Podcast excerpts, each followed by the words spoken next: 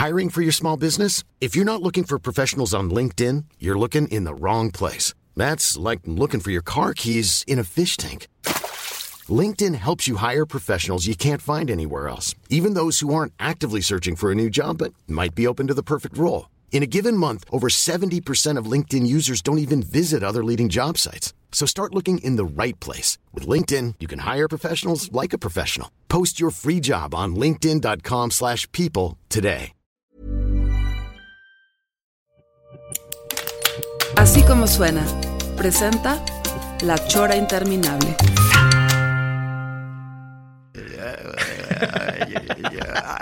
Premio Nobel, premio Nobel 73.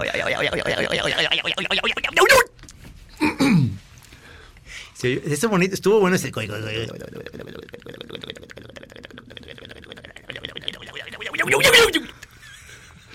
Señor productor, por favor, integre ese sonido al comercial. Va que va. ¿Qué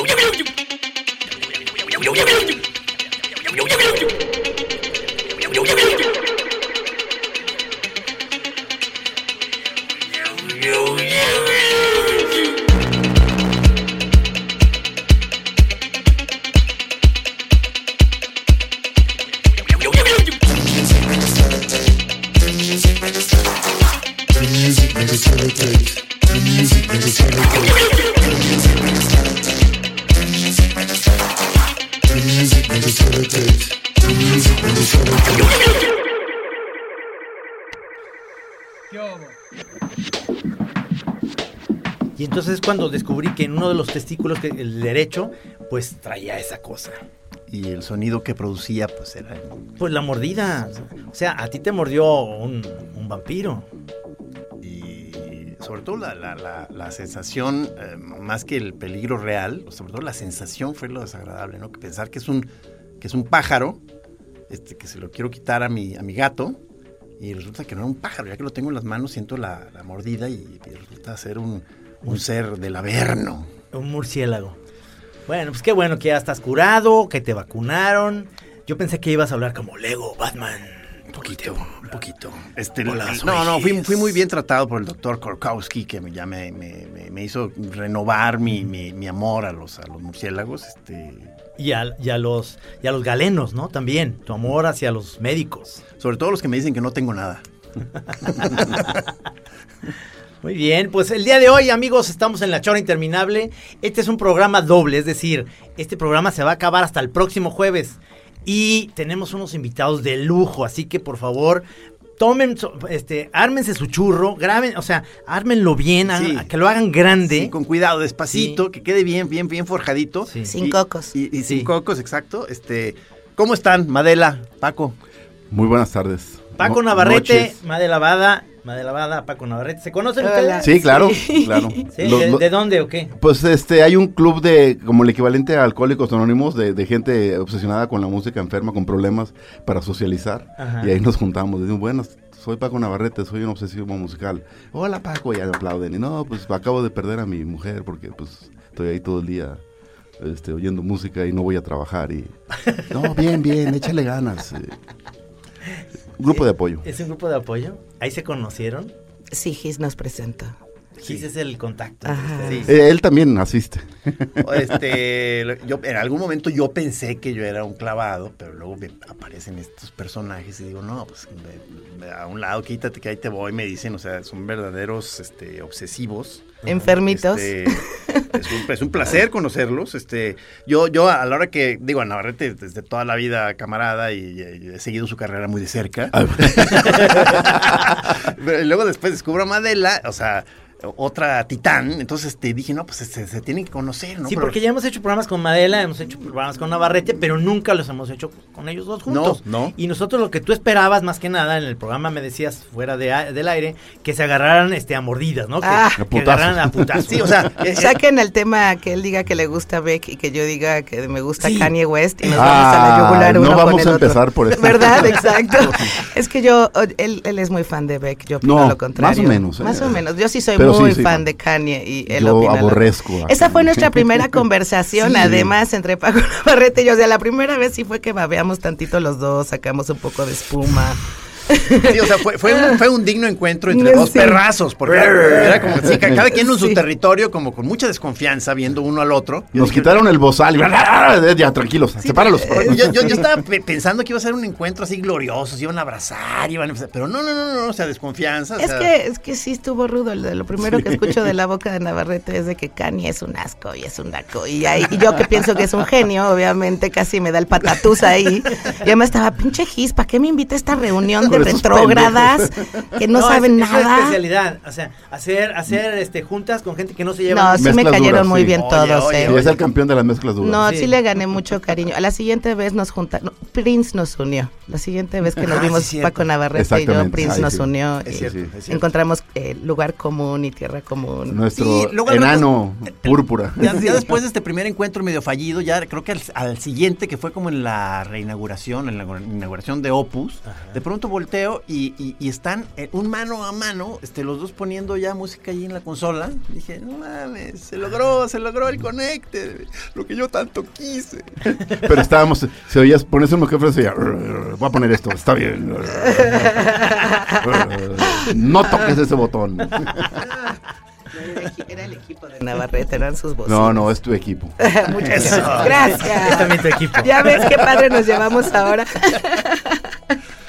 Ya, eso sí es confianza, ya cuando te dicen que sus bocinas, mis bocinas son tus bocinas, Sí, sí, ya es Ya. confianza, ya eso ya, Ya te es amor. soltó, te soltó de la rienda, ahora sí. No, mira, mira, Trino, ahorita, ahorita que los venía trayendo acá a la estación, este, venía yo oyendo cómo venían conversando y pues, obviamente yo no podía participar, o sea, ya era un, un Tú venías de chofer, nada Sí, más. o sea, era un, Sí, o sea, era, era nuestro Uber. o sea, un, le- un lenguaje muy, muy raro que, o sea, haz de cuenta, por decirte algo, no, digo, no, sé, no lo voy a decir bien, pero de que decían, oye, este, estoy en esto de los flags, estoy, estoy, este, bajando música eh, en flags, pero estoy todavía checando a ver si se puede dropear directamente. porque- ¿De, de qué están hablando? ¿Entiendes, Trino? O sea, o sea, es, es- es muy complicado. Es de que se ven en un motel y hacen cosas.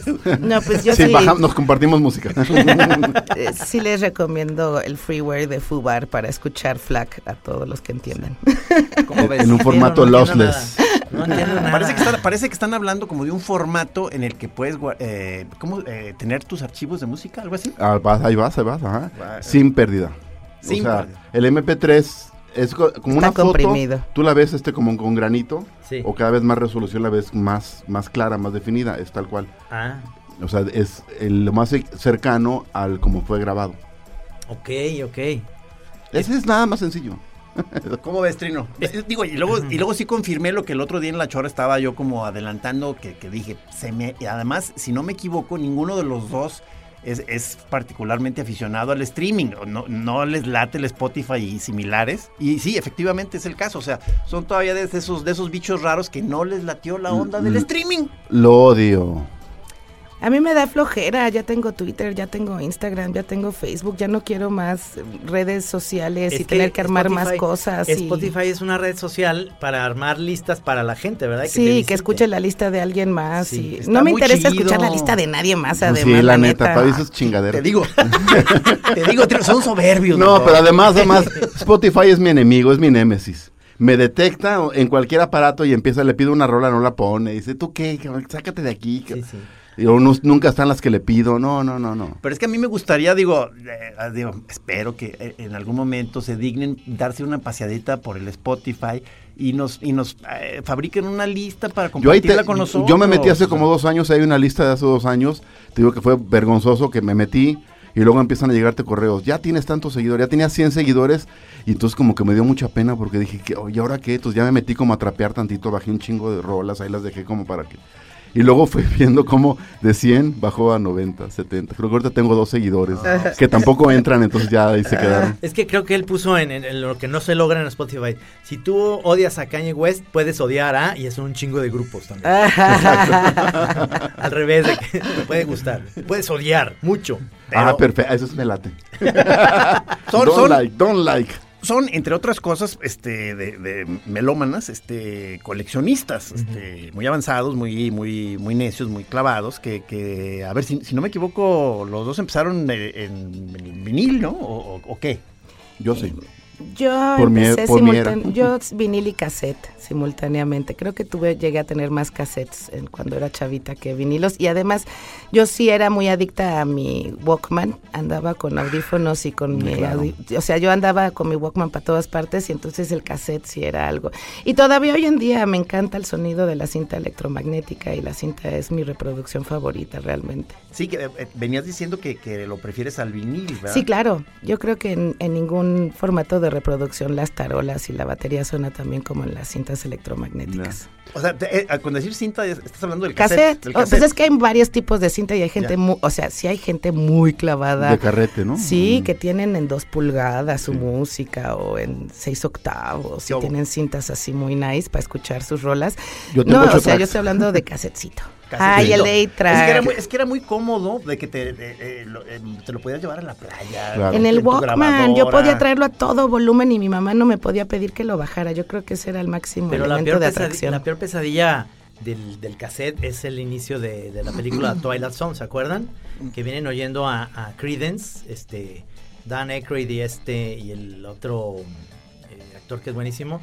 Y, y van oyendo y van cantando y de repente del, del cassette se le- la cinta se empieza a salir así. Ah, cuando se le Ah, empieza a cuando comer. se se hace chicharrón. Se, le hace chicharrón, entonces ahí es donde dicen, a ver, vamos a cantar canciones de programas de tele. Entonces, ¿Se acuerdan de Twilight Zone? ¿Se acuerdan de ese Mm, inicio? Muy tiro, bueno. tiro. ¿Era, no esa? Exactamente. Sí, era un momento, claro, a los, los, los que usa, los que usaban cassette, los que usábamos cassette, sí era un momento de horror, ciertamente, cuando veías que, que algo había pasado y que la cinta se, se trababa. Y también tenía algo padre el cassette que sí tenía vidas, o sea, sí, cuanto más tocabas el cassette iba perdiendo calidad de audio y se le empezaba a escuchar así ya como sonaba Sí, yo me acuerdo la que- cabeza contra el Claro, la que, cinta. que grababa yo cosas, por ejemplo, encima de encima de encima de Ajá. cosas. Claro, claro. Exacto, Y luego ya vidas. La oías tanto que luego de repente eh, oía Hello, eh, la de Hello Goodbye de los Beatles y hay una parte que se queda Hello y hay como un silencio y abajo se oye la Sonora Santanera. Sí, claro, claro.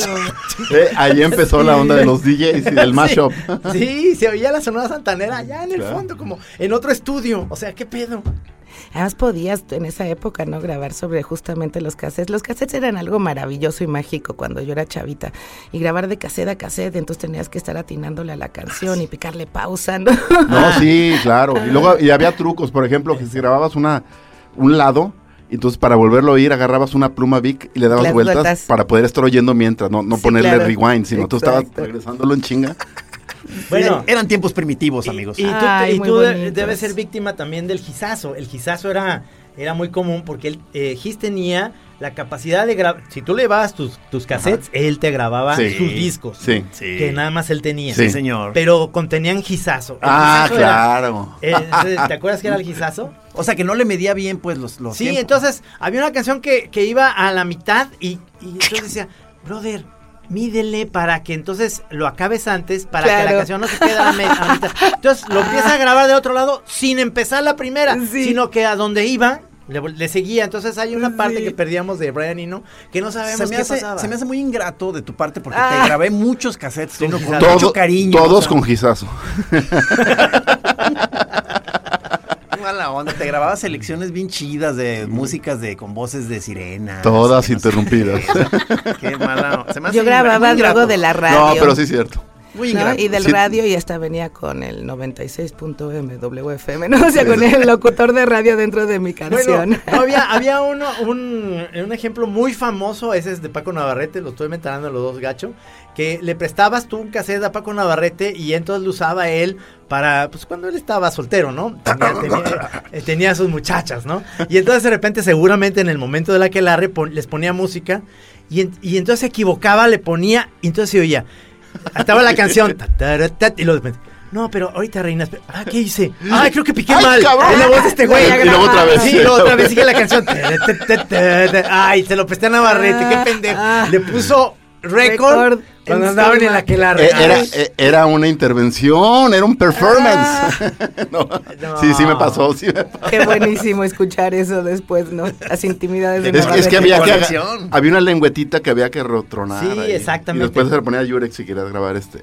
Ah, ah, sí, cierto. Ya. Sí, sí, sí. Sí, yo, yo lo que sí me acuerdo, fíjate ya lo que está ruco, que mis formatos fueron cambiando casi con las décadas. fíjate. 70s LPs y 45. 80s empecé a conseguir cassettes a lo loco. Luego noventas fue como la entrada al CD. Ajá, sí, y claro. los 2000 adiós a todas. Puro Sí, MP3. yo- yo- Y piratón. Y me siento estafada además, porque sí, porque yo me deshice de todos mis cassettes y de todos mis vinilos en algún momento chavita, ilusa, cuando me dijeron que el CD iba a ser el mejor ¿Verdad? sonido del planeta y que nunca nada iba a funcionar. Hasta decían al principio, antes de que realmente fuera comercial, que ni siquiera se rayaba. Era, in- era indestructible. Era indestructible y no se rayaba. ¿Cuál si no se iban a rayar? Nada más les tenías que voltear a ver y ya estaban brincando. Pero Sí, así no lo vendieron, Sí, ¿verdad? Sí. y entonces yo me deshice de todos mis cassettes y de mis vinilos cuando realmente creo que hoy en día lo que más extraño son justamente todos esos cassettes. Y me hice de miles de CDs y al final se volvió el formato que más odié, además, ¿no? Entonces sí me sentí muy estafada por la industria discográfica Sí. y del audio. Y, y yo también hace cinco años me acabé deshaciendo. Ya no tengo ni. Tengo dos, dis- dos CDs eh, de los Nena. Que editan. Dos CDs. Dos CDs. Y luego los viniles que dices que le compras a un señor. Ajá, un señor que vi- está en Avenida Que México. le debe dinero y te dice, bueno, dame otro disco. No, señorita, Ah. deme otro disco. Sí, tiene una colección de discos así colombianos y que de, y de. Cuba y de los años 50 y 60, así gordotes, gordotes, bien hermosos. Híjole. Y si le compro uno cada vez que voy. No los quiere, o sea, no los Estoy tiene en venta, salivando. me los, se los bajo. él, él repara bicicletas. Pero entonces a lo mejor empiezas una colección en forma de vinil o nomás ahorita es por... por- Pues mira, ya tengo hasta un tocadiscos que me regaló mi Ah. amigo Julio, entonces podría ser. Pero no, realmente lo que quiero es comprarme uno de estos nuevos tococassettes que justamente ya no eliminan vidas de los cassettes. Ya un- Ándale. ajá, que ya la cabeza no toca la cinta electromagnética. ¿Pero sino que cassette una- normal? Sí, Pero- sí, sí, Oye, los yo tengo muchos cassetcitos cassettes. normales. Tengo ese- muchos ese es el Y- están ahorita ya haciendo unas caseteras bastante económicas, bastante chidas, que justamente no tocan las- la, la cinta electromagnética, entonces ya no se desgasta el cassette y también obviamente ya no corre el peligro de que te lo De- hagan chicharrón. de chicharrón. Sí. Trino, no sé si te acuerdas cuando estábamos haciendo experimentos que nos que se- eh, conseguimos las primeras estas este, cámaras con, para videos VHS y BT que lo agarramos como un juguetazo y empezábamos a filmarnos en videos caseros y eso. Sí. Eh, Por ahí tengo una, tengo una, hay una escena, ¿no te acuerdas? Mi- Que yo, yo agarrando una grabadora de esas, una graba para cassettes y, y girando, poniendo una, una rola, o sea, es bellísimo, no sé si... si- sí, claro. No sé si tú y yo, que ya tenemos, junto con Navarrete, mucho tiempo de casados, nos pasa eso también con nuestras mujeres. Ya somos como cinta que en la cabeza ya no las toca. Exactamente. ya no se desgastan. Qué fuerte lo que dices. Yo nada más escuché mujeres insatisfechas. Ah. Yo quisiera refrasear. Gracias, sí lo deberían de hacer. No, ya tienen más tiempo para ellas y para explorar su feminidad. Sí, les voy a regalar unos dildos al parecer Pues yo de creo. Navidad. Estamos cambiando el, el- el tono de la conversación. Esto sirve mucho, la chora es así. Acuérdense que es así, de muchos extremos. A ver, vamos a empezar con música y vamos a empezar por las damas. ¿Qué les parece si Madela nos pone su primera selección y nos explica por qué? ¿Quién fue Emiliano Zapata y por qué? Ajá. Acuérdate que nos vamos a poder encimar tantito en las rolas, ¿eh, Sí. Madela? O sea, Eh, Les pues, Vamos a dar el gizazo en cada rola. A veces uno no se da cuenta qué tan tocadiscos está uno hasta que se enfrenta contra otra persona, ¿no? Que no está tan lorenza. y eso fue lo que me pasó con este disco. Yo tenía 12 años de edad y me enamoré así canijamente de este disco. Mis papás me mandaron de campamento a Estados Unidos y estaba en una cabaña con otras 10 muchachas. Y durante dos meses lo único que quise escuchar y lo, cada vez que me tocaba a mí poner música y cada vez que era que Madela era su turno de poner algo en la casetera, era este disco completo. Y después de dos meses ya, la- o sea, la chica que era la dueña original del cassette, uno me lo regaló, me dijo, no lo quiero ni volver a escuchar en mi vida, toma, es todo tuyo. Em, pero sí ya me lo querían hasta esconder, ¿no? Me di cuenta cómo pues desesperaba yo a mis compañeras ya de decir, oye, es que hay más música en la vida y yo me di cuenta en ese momento qué tan obsesiva me podía volver alrededor de una sola canción o un solo disco, ¿no? Y durante dos meses este fue el único disco que escuché y obviamente pues en todo el campamento me conocían como la Lorenza que solamente quería escuchar el disco de los Violent Femmes. Y hasta hoy en día además es de esas canciones que la escucho y quiero bailar. Y creo que es la primera vez en mi vida que sentí esa sensación de escuchaba una canción y me tenía que poner a bailar y monearme y moverme y azotar la cabeza y creo que hasta hoy en día tengo esa sensación cuando ¿Esos son, escucho esta son- rola. ¿Estás hablando de los noventas? No, este es como del 83, es el primer 83, sí. Tan viejo es, mira. Sí, es el primer disco de los Violent Femmes y la canción es Blister in the Sun. Me encanta. ¿Verdad? Es una de las cosas más divertidas. Además, ahí fue donde descubrí el punk.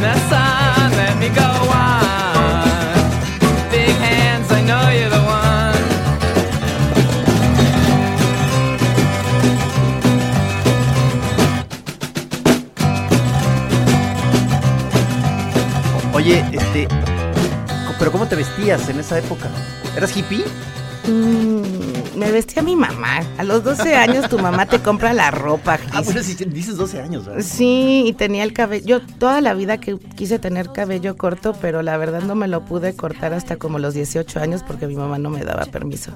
Entonces tenía el cabello hasta la cintura, Quiero ver fotos. eh, tenía Un moñote arriba del shortcitos. pelo. Sí tenía muchos Y moños que me ponía mi papá. Ah, Yo no era fan. Zapatos de cha- y zapatos de charol. ah, sí tenía seguro también. No, Mis pero papás es- me compraban la ropa. Sí puedo imaginarme que pones esta rola muchas veces y que la gente sí se puede volver loca. Sí. Sí, o sea, porque es muy buena rola, Sí, pero... imagínate dos meses que desde No, que amaneces no. hasta que te vas a dormir. tararana, no, no, no, ahí viene Sí. Modela. Sí, ya me alucinaban. Yo creo que sí, ya me odiaron. Todo mundo al final del campamento estaba muy aliviado de no volverme a ver a mí y no volver a escuchar a los Violent Femmes nunca más en sus vidas. Y las, amigui- las amiguitas querían timbiriche y la, llegaba tan, tan, tan, No, tan, esta tan. era de una, te digo que el cassette sí era de una de mis compañeras. Yo ni siquiera conocía a los Violent Femmes en ese momento. En Puebla yo creo que no había ni una sola persona en 1983 que conociera a los Violent Femmes.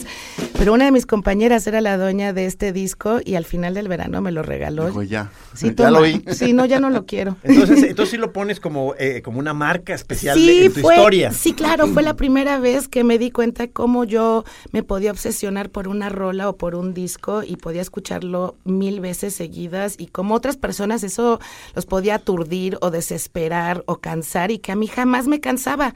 Yo podía seguir en un loop eterno con la misma rola durante años y todavía tengo esa capacidad, ¿eh? Sí, sí. Son los obsesivos, amigos. Están viendo ustedes aquí el- un ejemplo clásico de, de una patología Sí, extrema. le digo trastorno obsesivo compulsivo musical, toque musical. Es muy padre esta rola en el sentido de que te obsesionaste de una rola muy simple, es decir, puedes escuchar el bajo, la batería, la voz, muy simples, o sea, no hay nada más. A mí me obsesionaba. acústico. Exactamente, no, me obsesionaban más las ondas cuando estaban demasiado grabadas, como Queen, por ejemplo, que luego oía en el lado izquierdo nada más la rola una vez para oír un lado las voces, y el otro lado los instrumentos, y luego lo oía a los dos, y luego con audífonos, entonces era como darle muchas vueltas. Esta nomás era escucharla así fuerte una vez. Sí, también es mi introducción, es un poco lo que platicábamos al lo-fi. Yo Ah, soy muy fan del lo-fi, o sea, yo siento que cómo reproduces la música es parte también de tu gusto y de tu estética y de lo que te agrada y de lo que te hace sentir calentito por dentro en el corazón. Y a mí en general me gusta el lo-fi, me gusta el sonido comprimido del MP3, me gusta un poco más guarro y menos definido. Nunca fui, por ejemplo, de andar como tú paneando la canción de izquierda a derecha para ver qué hizo Brian. y- no. Ahora sí soy muy de audífonos, sí, soy muy fan del audífono ¿Ah, y, sí? y sí siento un, eh, una necesidad de cuando estoy estudiando un disco de pasar en algún momento a mis Skull Candy, que son gigantes, los más grandes de toda la línea, y, y escuchar con mucha intensidad eh, todas las eh, variables que puedo llegar a recibir, ¿no? Pero, pero en general sí soy muy fan del ruido y, y de la cochambre y del volumen alto y, Sí, que- y perdón, de las bocinas que les digo de quinceañeras que vienen forradas de telita, de... De, De peluchín, Ajá, sí, de- de- de peluchín. tela de alfombra, Ah, De tela de me alfombra. gustó ese soy punto, fan me gustó ese punto sonido. que tocaste cuando veníamos hablando de los formatos y que cuáles, que en las discusiones de cuáles eran mejor, me gustó precisamente eso que decías, de que ahí sí, eh, más que sea uno mejor que el otro, son, son afinidades, ¿no? O sea, Pues es que si te gusta el punk, más vale que aplaudas y aprecies el lo-fi. Y justamente, pues es un poco lo que tú estabas notando de los Violent Femmes, ¿no? Esta cosa en donde llevan al punk algo muy sencillo y muy simple y muy minimalista, incluso con, eh, con instrumentos acústicos y sin pedales y sin efectos, y hasta con marimba de repente en el disco. Y, y, y, y entonces se vuelve un espacio eh, muy humano, muy directo, muy concreto, ¿no? Sí. Y yo también te- de repente pasé por una época donde tuve una gran colección de bootlegs de los Grateful Dead que me pasó justamente una amiga hippie en, en la secu. las hippies. Ajá, las hippies que me pasaron un montón. Y, puta, pues no hay sonido más low-fi y más eh, guarro y más lejano y distante. No, o sea, cuando normalmente hablas de alta definición es porque tienes el sonido como encima tuyo y te rodea el sonido y te envuelve, ¿no? Y entonces esta cualidad de los bootlegs que pues son literalmente cassettes que se grabaron en los conciertos de los Grateful Dead en donde la grabadora estaba literalmente dentro de la bota o de los jeans. Tienes un montón de barreras y escuchas además a la gente Pero pues son también considerados los mejores discos de The Grateful Dead, los mejores solos, esos solos de cuatro horas que se echaba Bob Ay, Dylan, ¿no? Dios mío. Sí. Pesadilla. Sí, Ay, no, o sea, no, sí, sí, sí, sí, fue una gran enseñanza y sí, sí fue muy iluminador escuchar esa música también en ese formato, ¿no? Y ahora, curioso que los Grateful Dead son los, se les acredita como los inventores del gran sonido en vivo. Los primeros que hicieron sistemas de sonido para que oyeras perrísimos. Y con visuales, Miles de y- bocinitas en casa. Pero tú, tú, unos- tú Navarrete, traes, traes alguna de este tipo de, de rola como la que Me dice hubiera Madela gustado de- traerlo, con- eh, ahora sí no vengo preparado, pero este, porque digo, a mí, a mí me pasó eso, por ejemplo, de Chavo me acuerdo, de hecho la rola que me torció para el rock, la, la de No nos volverán a engañar de nuevo de los Who, que mejor haberlo oído. Won't get fooled again. Sí, que me acuerdo, este, mi- en la noche enlazaban Radio Internacional con Stereo Rock. Entonces mi, mi hermano, solamente teníamos, AM, él ponía eso y nos dormíamos toda la noche, mi hermano mayor, toda la noche oyendo música. Y una vez me acuerdo estar dormido y que me despertara el organito de la, de la rola, el, el intermedio, ten, ten, ten, ten, la tensión, y de pronto oí el grito, ¡ya! Y dije, ya, me torcí para siempre. Es, Rock es roll. cuando dices, dedicaré mi vida al rock. Sí. ¿No te, ¿no Ya te mi vida acuerdas no que, que luego hacías eso con tus amigos que tenían eh, so- eh, radio internacional en AM Ajá. y entonces le decías, ya, tráete tu radio, ten- tenemos dos radios. Entonces, si lo ponías más a la izquierda y tú lo ponías más a la derecha, en dos radios diferentes lo podías oír estereofónico. Ah, mira. Porque, por- Eh, Este es un verdadero audiófilo. Ya Sí, sí todos sus ejemplos son sí encanta. Te, te- te estás ya dibujando a ti mismo, ya como el caso vergonzante del, No, del, del no, a mí me audiófilo. encanta. me. Oh, ¿te diste cuenta que en King Crimson la guitarra se panea del lado izquierdo al lado derecho? Ay, es divino, divino. Ternurita, mi amor. hay, hay, hay una canción que me encanta, la que se llama La Ruleta Rusa del Amor. Que, de, de- de- sangre, sudor y lágrimas. No, ¿O no, este, es una de Ah, no, esa, esa solamente. la- Roller la- Coaster, la- no se llama Roller Coaster. Ah, sí, de Roller los- Coaster, desde disco. Es de, Sí, es de esto. Casey and the Sunshine Band. No, no. No. no eh, Ohio Players. Ohio claro. Players. De Ohio Players. Entonces, mis, mis primos de San Antonio, Texas, me decían, clávense que ah, en el estudio, en el estudio de al lado, cuando estaban grabando la, la canción, se oía el grito de una chava que la mató su novio. Eso nos por- contó en, las- por un- en la Ah. carrera y todos asustadísimos. Sí, sí, Ah. la mató el novio en el estudio de al lado y se oye el grito de ella. Y en realidad es el grito de la montaña rusa. O sea, Pero, entonces ya, es- pero entonces ya oyes la canción ya nada más por eso, ¿verdad? Sí. Porque quieres ¿Dónde, oír ese dónde, grito. Ay, dónde? qué bonitos, A ver, bonitos. quítale graves. ¡Ahí está! Ahí está. A ver, Yo voy, voy a mezcla dura, yo me voy a otro lado, güey. La primer rola, o sea, la primer melodía que me acuerdo haber estado cantando en mi vida. Yo creo que tenía tres años o cuatro. Cámara. Eh, allá en un pueblo de Michoacán, Angamacutiru.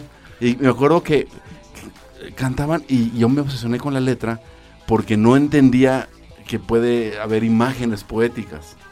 Y entonces, no sé si ponerla primero y después explicarles este, Sí. A ver, a ver, a y ver. decía, no, no, eso no puede ser.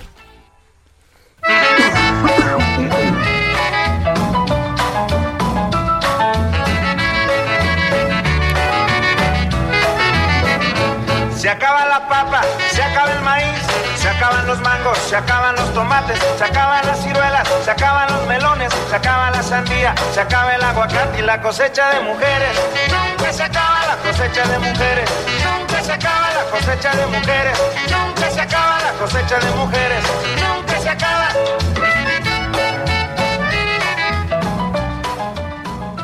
Yo decía, a ver, ¿cómo, cómo, que cosecha de mujeres? O sea, vas a un lugar, las siembras y las cosechas.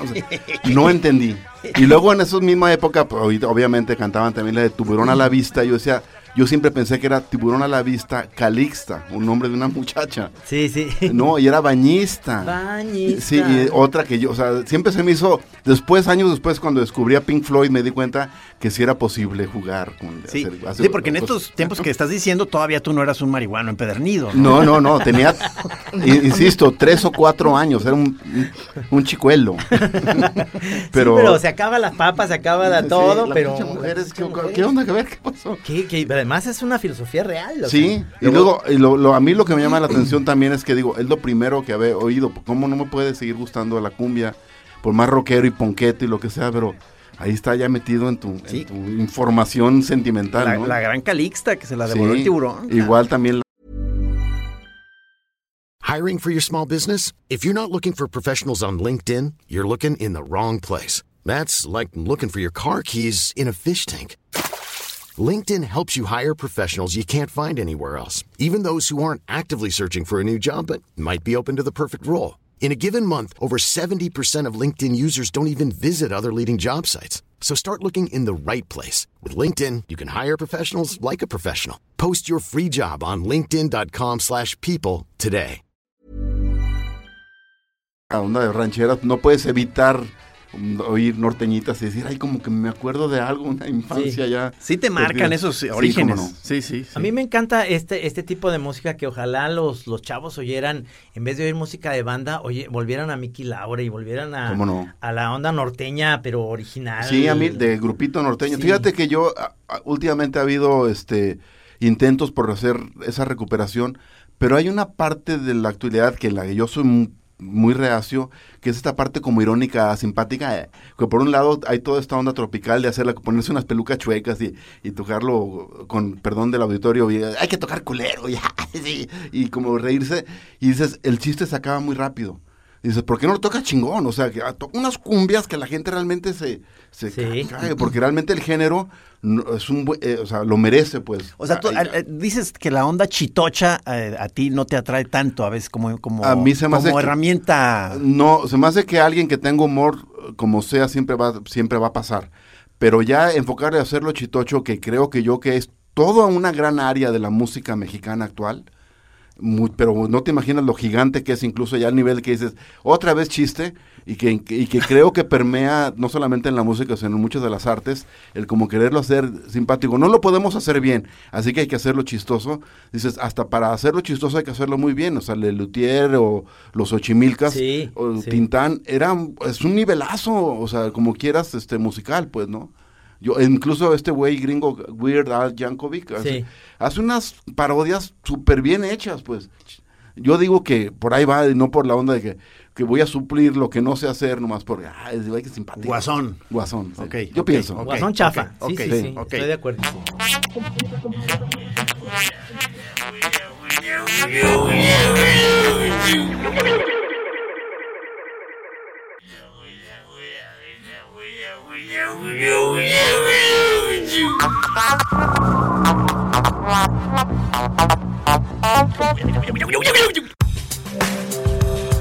Por ejemplo, me obsesionaba a mí oír en los audífonos el inicio de George O'Bain de Carly Simon, porque ella decía, "Son of a gun".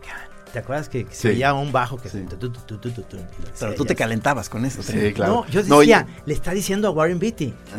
no, traía, ¿No? traía toda una narrativa. Sí, porque es la onda que ella se lo canta a Warren Beatty, este, eh, que era un vanidoso, y ese- esa es la historia que El, todo el- mundo... el- el Warren Beatty que se acaba de equivocar Ese ahorita en los que la Oscars. acaba de Sí, cagar. el que ya tiene Alzheimer.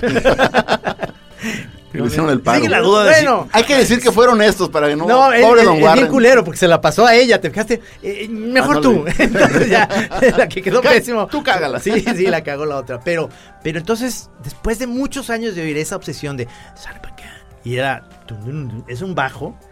En, eh, Klaus Bormann, el bajista famoso Sí, este claro. que tocó con los Beatles y les Young hizo las también. portadas, con todos, con muchísimos grupos, toca el bajo en esa canción y Carly Simon, eh, la, fu- la fue a entrevistar.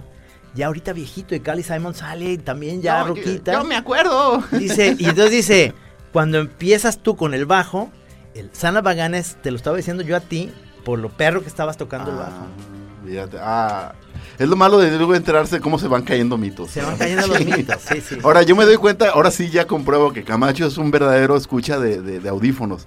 En la carrera, alguna vez estábamos hablando Ah, de sí. una rola que se llamaba eh, No estoy enamorado, de Ah, sí, 10 sí. centímetros cúbicos. Y bien, ¿sabes qué?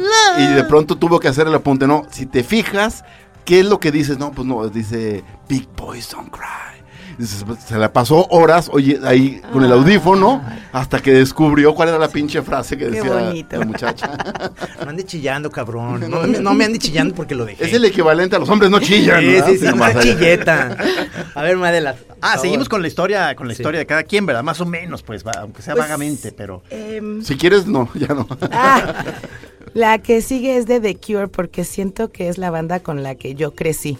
O sea, literalmente crecí musicalmente.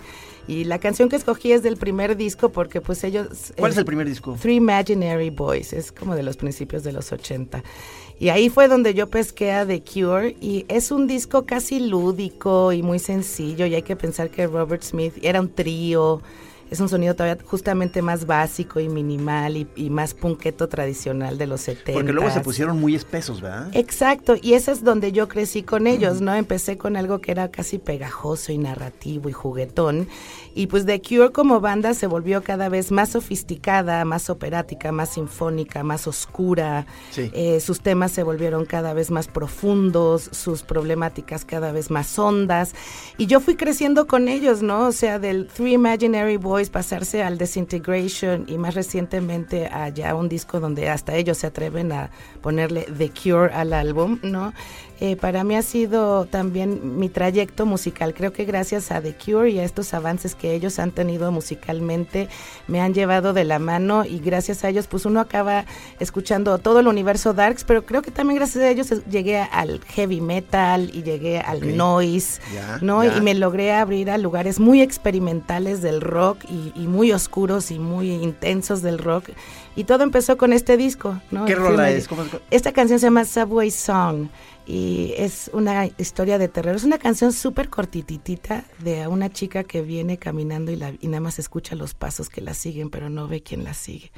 Y la podía escuchar mil veces también. Es un gran cuento.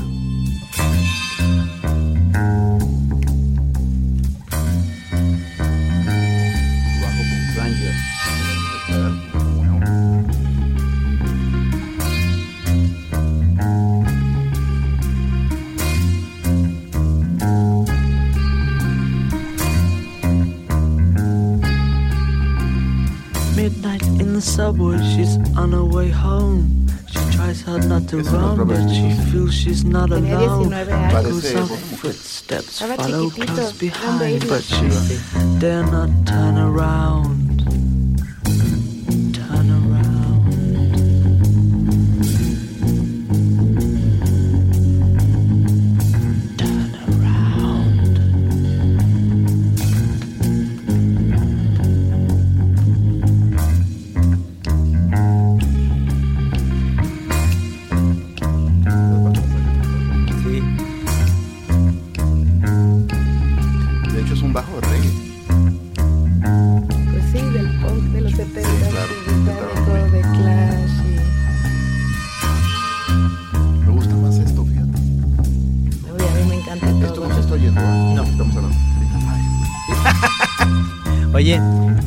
Decirte algo. eh, yo vi en, en Magritte, en una galería, tú estabas muy chiquita para esa época, Chiquilla. pero yo vi a las insólitas imágenes de Aurora, Ay, que eran qué los- bonito. Los, caifanes. No, sí me tocaron. Que eran la banda de apoyo de Fresas con Crema. y entonces, eh, esto era la onda que traían. Sí, claro, y se claro. vestían y se peinaban como Robert Smith. sí, sí, también. Claro, claro, claro, Sí. claro. claro. Sí, Mi, ah, mejor amiga cuando yo tenía 14 años de edad también se echaba almidón en el cabello y se peinaba como Robert Smith. Después se tuvo que rapar toda porque ya no Ah. se podía sacar el almidón. Sí, O sea, pero, o sea, con estas cosas puntiagudas. Sí, o sea, no todo así, una maraña gigantesca, una red de una telaraña enorme en la cabeza, así. Había era bastante- obras maestras sí, del peinado. O sea, sí, cre- de- con crepé. De hecho, este, alguna vez oyendo música con Saúl, era esta cosa del choque de gustos, que llevábamos este, Rocco, el de Maldita, y yo ondas de Sky, Reggae y Dub, y nos llega, eh, Saúl empieza a poner sus discos súper, así, en perfecto estado de 4AD, y, y The Cure, era, eran su, su onda, dije, ah, pues con razón. A veces, Nosotros a- a- un- en esos momentos un disco se- chicharrón así hubo, todo hubo raspado. ahí motivos de tribus que se dividían, ¿verdad? Por- sí, por- por sí, ahí, yo me di cuenta que no, no- Pues no todavía los teníamos darks, gustos, ¿no? Nosotros Sí. con nuestros discos ahí del chopo, así todos raspados y de lo que íbamos consiguiendo, pues, ¿no? Y él tenía unos discos, eso es que compraban el disco y había como una especie de fundas de plástico donde todavía metían todo el, la- la- el disco para que no se raspara. ¿Sí ¿Te acuerdas los que usaban Sí, los sí, claro. coleccionistas? De, no, pues, Cuidaban perfectamente sí. su- Sí, porque en, lo- en los 80 estaba una parte, de, pues, así como eh, quizá liderada entre otros por The Cure, como la parte oscurona. Los goths, Este, los darks. Porque, y, y- y conviviendo con esta parte muy este, festiva pop, de, ¿no? Este, que, que luego digo que, que en algún momento si escogías tribu, este, ten- tenías en ese momento que odiar al otro, Ah. Pero luego hay recuperaciones. Sabes ¿no? que eso yo creo que es una de las razones para mí personalmente que me volví tan melómana. Yo siempre me he sentido un poquito en la periferia. En todos los contextos sociales siempre me siento un poquito bicho raro, me siento un poquito no tan como los demás, a menos de que esté en un concierto. Cada vez que voy a un concierto o un festival es donde me siento en mi hábitat, me siento miembro Inte- del integrada clan. al clan, Sí, ya. me siento parte del grupo y además eh, personalmente siempre me he sentido invitada y parte del clan y no importa qué género musical sea, o sea, tengo la virtud de que si voy a un concierto de hip hop, los chicos me ven como hip hopera, si voy a un concierto de metal, me ven como ¿A, metalera. a uno de banda? Si voy a, sí, la Como neta. una- como una En los Tigres del Norte, híjoles, no sabes cuál- en los Tigres del. Norte siempre se me hace fila de gente que quiere bailar conmigo. A veces los sí, la neta, la neta. Hay que admitirlo. o sea, la- nunca he ido a un concierto musical en donde yo no me sienta eh, parte del grupo. No, yo parte del- del- no, yo no. Y, y sí, y sí está bien padre porque puedo ir a un festival masivo y eh, a- ese es mi hábitat, ¿no? A un concierto de jazz y esa es mi gente, esas son mis hermanos. O uno de metal y esos son mis hermanos. Oye, o pues de qué, rock. qué- oye, pues qué, qué padre Sí, sensación. o sea, sí, eh, me eh, encanta. Me, Me es encanta. exótica. Lo que pasa es que yo trabajé mucho tiempo haciendo sonido este, en vivo, entonces llegué a, a estar en momentos verdaderamente de pesadilla, o sea, de- conciertos de pop, Televisa, de decir yo por favor que se acabe, luego alguna vez sonorizando a una banda ahí en Morelia, y ese, eh, hay unas bocinas con las que oye- ellos oyen, se llaman monitores, y me mandaron sin monitores, entonces no se oían. Entonces nomás era, ingeniero, trépale, ingeniero, trépale. Entonces agarré unas bocinas de las que van hacia el público, las volteé hacia ellos para que pudieran oír, pero pues más o menos se oían. Entonces de pronto dice, díganle al ingeniero, a ver, público, díganle ingeniero que le suba aquí al retorno. Y este, y en vez de decirme monedas de 10 varos, órale perro, pum, entonces tuve que agarrar la tapa de la consola y taparme de la lluvia de monedazos, culerísimo, pa, en la cabeza. Yo diciendo, por favor, No nos eches sí encima creo, Dios, sí creo. Detén este tormento. Gajes del ingeniero. Híjole. O mejor los conciertos completos, así de banda timbiriche y la chingada. Y tú decir, por favor, o sea. Tuviste que haber agarrado ahí Que mucho caiga callo. un rayo a esta multitud, que me Pero- lleve con ellos, no Pero importa. uno pensaría que a través de eso te, te hubieras quizá hecho más tolerante. Más pero- radical, Pero, te hiciste más necio. Pues sí, porque bueno, es que te sientes. Después de llegas, estar con Timbiriche, sí. lle- llega- lle- llegas con un puño de billetes a tu cuarto de hotel en una ciudad lejana y te bañas porque te sientes sucio. Llorando. ¿Qué hice? Me prostituí. Tengo un sabor a jabón en la boca.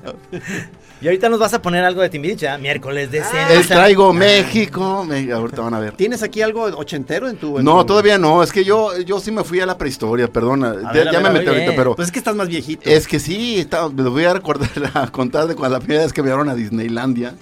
Yo tenía seis años y nos fuimos en un Impala 60. Este, ahí te va. Mi jefe, mi jefa, tres de mis siete hermanos, íbamos ahí uno, incluyendo mi hermano Alejandro de Brazos, el compadre Chuy, la comadre Juanita y otros tres hijos, y aparte mi abuela materna. Entonces, toda esa banda en carro hasta California. Cámara. Y me acuerdo que en pleno viaje en, en- en este, en, el- en el desierto de Sonora, pues para matar el tedio dijeron hay que cantar canciones. 68, yo empecé a cantar esta de aquella de Maciel de Rosas en el Mar. Sí. Y fue mi primer encuentro con la censura. Me di cuenta que el, el arte, la expresión te puede causar problemas. Porque yo chiquito, seis años, empiezo a cantar, es más fácil encontrar chichis en el mar. Y no, madrazo en el hocico. Chillando dos horas. ¿Cómo te atreves? Bueno, ese es mi encuentro con...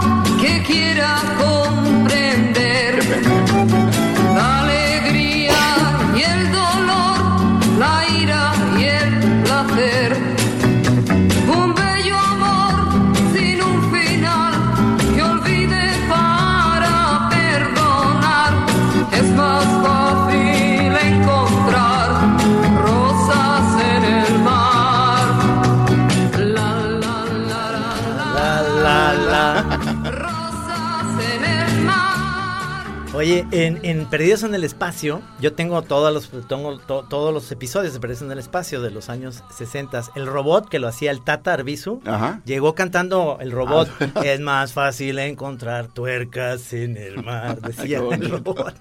Oye, Era el de este- peligro, esto, Rick esto, Robinson, ¿verdad? digo ya, eh, ¿dónde lo ubicas? ¿Es un pop? ¿Es una Totalmente balada? pop. Protesta, ¿no? Fíjate, protesta. es protesta. pues era, fíjate que si es una un, eh, muy padre haber na- crecido, o sea, tener la infancia en los 60 es que nos toca todo este pop muy melodioso, como una especie de wannabe hippies con canciones con mensaje, que de alguna manera es el inicio también del canto latinoamericano y de mil cosas, pero sí había como melodías muy muy armadas, muy hechas, no muy tarareables, pues. Sí, sí, sí. Muy ingenuas a veces. Maciel. ¿no? A veces Maciel.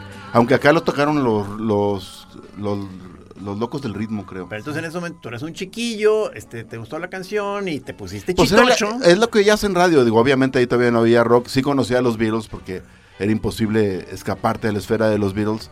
De alguna manera también era más de grandes. Este, pues conocía a Obladi Oblada y eso. Pero era, era esto, era oír Sandro. Era. Digo, yo me acuerdo otra de mis cosas muy de chavo. Era este Leodán.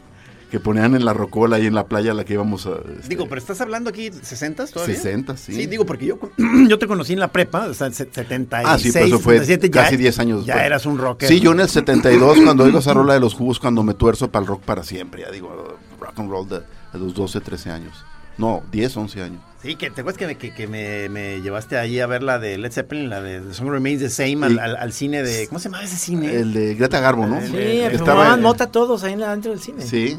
Y que me acuerdo, me acuerdo que era llegar a las 4 para ver función de tarde, moda y noche. O sea, las, como era permanencia voluntaria, o Te sea, quedabas- 4, 6, 8 y 10. 8 y 8, nada más eran tres funciones. Ahí todavía tenías un look este hiposo, Navarrete, Sí, o sea, la- con- pero con largo y greñota y eso.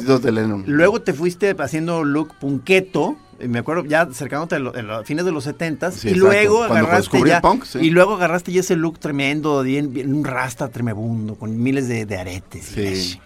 Y luego ya me casé. Y luego ya oficinista. Godines. A ver, Madela, ¿qué, qué nos vas a poner?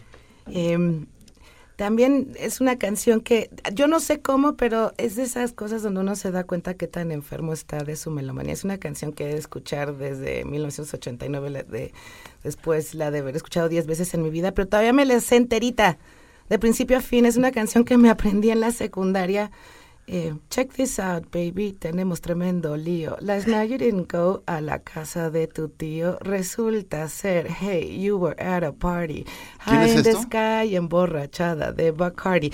Me la sé enterita, ¿Qué o es sea, me la sé mejor que Melo Menace. Es Melo Menace. Era cubano, ¿no? De Miami, sí, ¿no? y es el hermano de Sean Dog de Cypress Hill. ¿Lo ubicas, Trino? No. Y, Sí, yo sé. Y es, de- y es justo ahorita que estaba revisando las canciones, es de 1989, Escape from La Habana, se llama el disco. Y creo que ese es el año en donde me volví eh, melómana predadora, en donde empecé, ya cállate, tú no sabes nada de música, solo sé yo. Le, le- le llamas melómano predador al, al que, está imponiendo ya su... Sí, su- al, que, al que ya es muy soberbio, ya va a tirar sangre, ya no tiene paciencia para nadie más. Yo no sé qué quiere decir eso. Sí, o sea, que yo pensé que Navarrete tenía ya ocupado ese campo hasta que llegó Madela. entonces Y me dije, dijo, no, quítate, no, sabes nada. soy una- me puedo poner bien grosera. Intento, intento ya no A mí ya se me ha quitado, pero- ¿eh? Me he hecho más Sí. diplomático, aunque te digo que al final siempre me descubren. Cállate, pinche mamón, tú no ma-". Se te no, nota a mí ya ya, no- se ya te siempre huele digo, a Navarrete, eso es se mi te huele. gusto, es mi Lo siento, estás intentando esconderlo, pero se te huele a millas, a Sí, se millas, lo Sí, siento. estás hablando mucho mientras la canción está, te está cagando. Porque siempre nos estás callando. Ah, sí. Escuchen, escuchen. Y ahorita nos estás callando. Sí, o sea, Navarrete cuando está poniendo música, ¿no? O sea, ya, o sea, y está muy molesto si alguien se va y no está ahí bailando lo que está poniendo, ¿no? Y luego termina de poner música, entonces alguien, alguien se sube a poner para esperar a ver qué dice su amigo Navarrete y Navarrete se retira a lo más lejano a echarse una bebida y a platicar. O sea, ya no va a escuchar música, él ya terminó. Él ya O escuchó. sea, es un soberbio.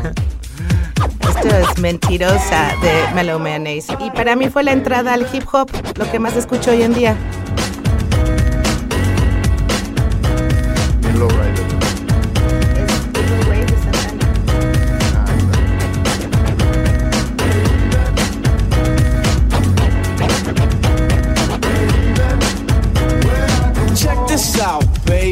Tenemos tremendo lío. Last night you didn't go a la casa de tu tío.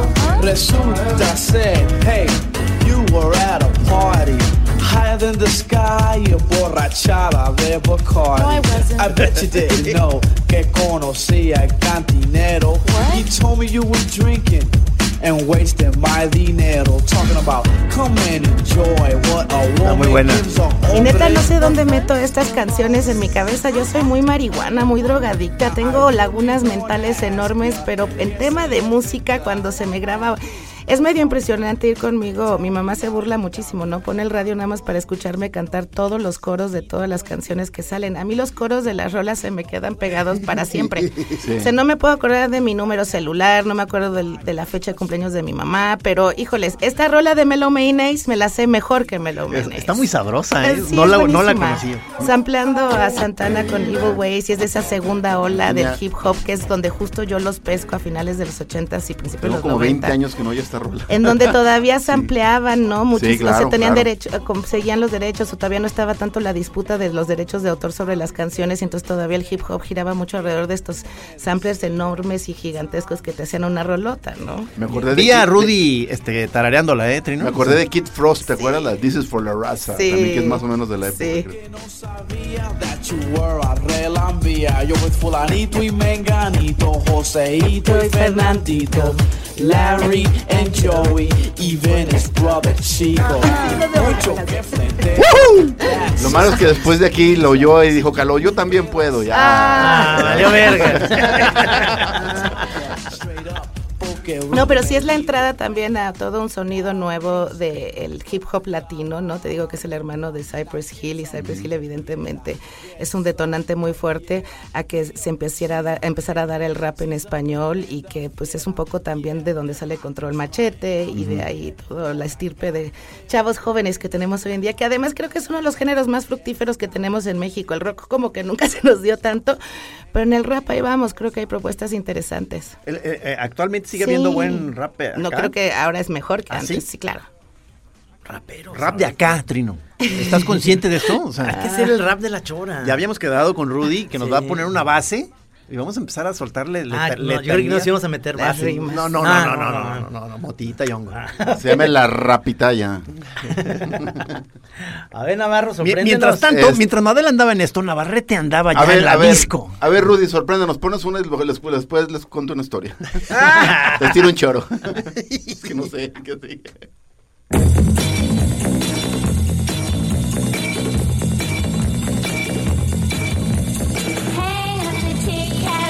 Esto lo tienes que conocer, Camacho.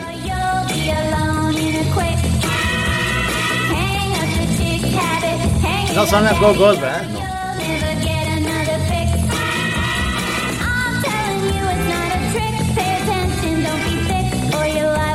De las joyas que, que, que ha rescatado el señor Quentin Tarantino. Es, Ah, las, las, las japonesas. No, esta es una francesa gringa que se llama Abril Marzo, April, March. Y es una rola que originalmente es del pop francés, supongo, como un homenaje obviamente a la música de esta de los Hot Rods y de, de, eh, un poquito de principio de los 60 cuando el rock and roll empieza a ir para abajo, poquito antes de que llegaran los Beatles. Y es esta onda como de medio rock and rollito, pero ya con elementos más Está sucios. bueno. Y sí se oye tarantinesco ya. Sí, de, de hecho esta sale, no sé en qué, cuál de las mil películas de Tarantino sale. Ah, ahí está. ¿Cuál, cuál, cuál dijo? En Death Proof. Death Proof. Sí, Odio, exactamente. odio esa película. Sí, Ah, yo- sí, lo- yo sí, no sí. la vi, por eso no... no, Ah, odio no esas películas de, de, destazados así, de cosas muy reales. De accidentes así. de. Es la que es la mitad de él y la otra mitad Perdón, del Trino, pero hoy nada ¿no? más te quiero decir, ay, ternurita. Le estás dando mucha ternura a Madela Sí, durante ya todo. Le quiero dar de papachos y le quiero pellizcar los cachetitos. Es que y está darle bien en la frente. No, perdón. Te va, te va a decir como Cristina Cometa, a ver, siéntate. ¿no? Sí, ven, ven a mi falda, ven a mi falda. O sea, la tengo, ¿me? Tengo la película ahí, pero la- la- cada vez que la veo es, es una especie de como morbo. La chuto. La odio, la odio. Digo, ¿por qué estoy viendo esto? Estoy odiándola todo el tiempo. Estoy... Otro, otro que logra eso es este, el que hace películas de Vietnam, este, el de Wall Street, no me acuerdo cómo se Ah, llama. sí, sí, este, Oliver Stone. Eh, Sí, que logra a veces ciertos momentos en que te güey. Sí. Es como que nomás es regodearse en algo que dices- Asesinos por naturaleza. por es- ejemplo, Es, es esa. la clásica película Engaña Bobos. ¿O no es cierto? No empiecen a molestarme. No, no, a mí fue sí me gusta. comentario. ¿Verdad que sí, está sí, buena? soy O sea, fan, sí. A- O sea, así me, me, Luego, luego platicamos. me Sí. bajaron el avión bien gacho en su momento. Pero no fui yo. Fue el laureado director. Sí. Yo, yo lo que creo es que realmente eh, eh, hay películas que vuelves y vuelves a ver y las recuperas. Pero sí, sí te das cuenta que dices, ay, sí es efectista esta película.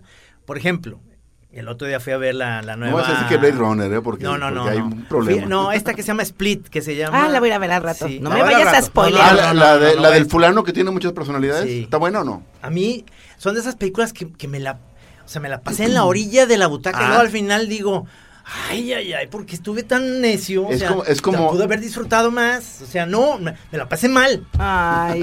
Ah, pero, pero finalmente dices que está bien, que está buena. Ternurita. Puede ser, puede ser que te pueda decir que tiene cosas que me gustan mucho y otras que no. Del 1 al 10, ¿qué calificación le Pues pones? es que le pongo de las que sí quiero ver. Ahí está. O sea, nueve. Nada, te vi, le- le evadió, Ah, evadió. de número, señor. Sí, yo también. Y, ¿Ocho?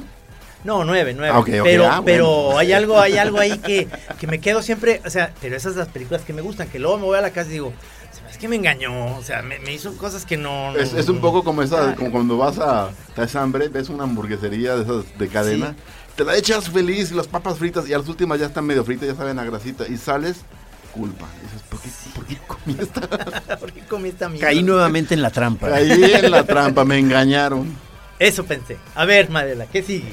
Eh, voy a poner una canción de Underworld, que fue la primera banda de música electrónica que realmente me puso a principios de los 90, mediados de los 90. Todos mis amigos ya andaban raveando durísimo y me acuerdo que les gustaba muchísimo el house y escuchaban Jam and Spoon todo el día. Y yo estaba muy clavada en el hip hop y en el punk.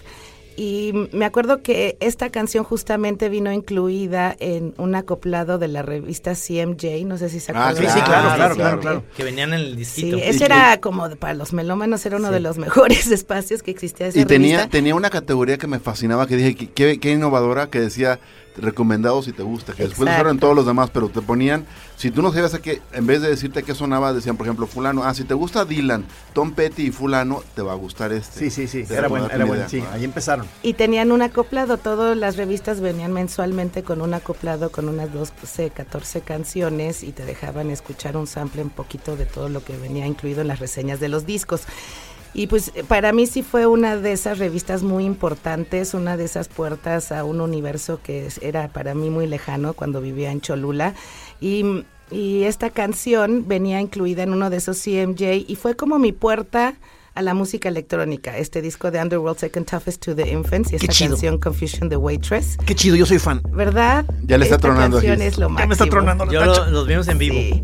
Y, y, y gracias a esto, a esta canción, pues sí, yo también me volví retachiza Rudy, Rudy. y re reivera. y justo me fui a vivir a la Ciudad de México en un momento en donde la neta había unos raves bien padres y se estaban haciendo dentro de la ciudad y en espacios como el Foro Siqueiros, entonces lleno de dragas y punchis punchis.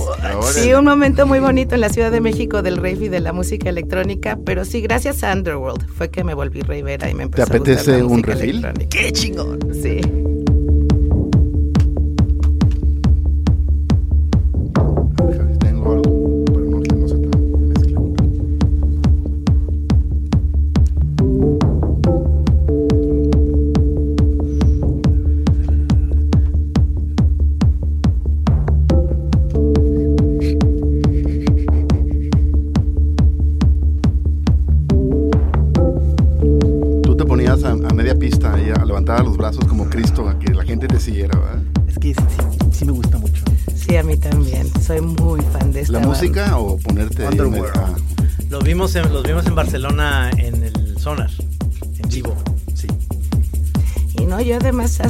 Día, la neta, gracias a los raves, logré mantener un espíritu en donde todavía hasta hoy en día puedo bailar ocho horas continuas, ¿eh?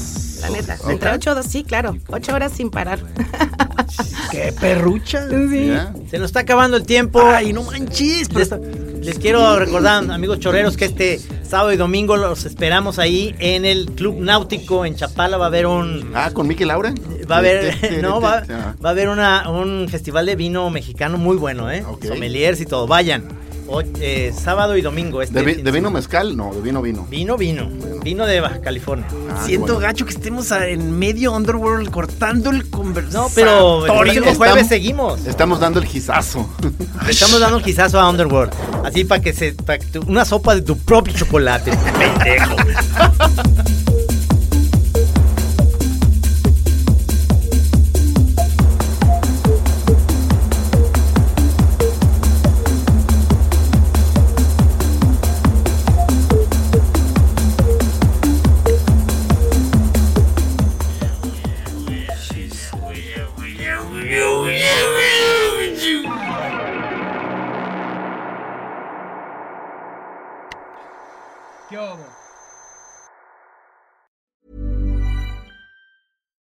If you're looking for plump lips that last, you need to know about Juvederm lip fillers. With Juvederm Volbella XC and Juvederm Ultra XC, your lip look, whether it's subtle or bold, can last up to one full year with optimal treatment and no additional maintenance. Find a licensed specialist and see if it's right for you at juvederm.com today. That's J U V E D E R M.com. Add fullness to lips in adults over 21 with Juvederm Volbella XC or Juvederm Ultra XC. Do not use if you have severe allergies or a history of severe allergic reactions, or if you're allergic to lidocaine or the proteins used in Juvederm. Tell your doctor if you have a history of scarring or taking medicines that decrease the body's immune response or that can prolong bleeding. Common side effects include injection site redness, swelling, pain, tenderness, firmness, lumps, bumps, bruising, discoloration, or itching. As with all fillers, there's a rare risk of unintentional injection into a blood vessel, which can cause vision abnormalities, blindness, stroke, temporary scabs, or scarring. For full important safety information, visit juvederm.com.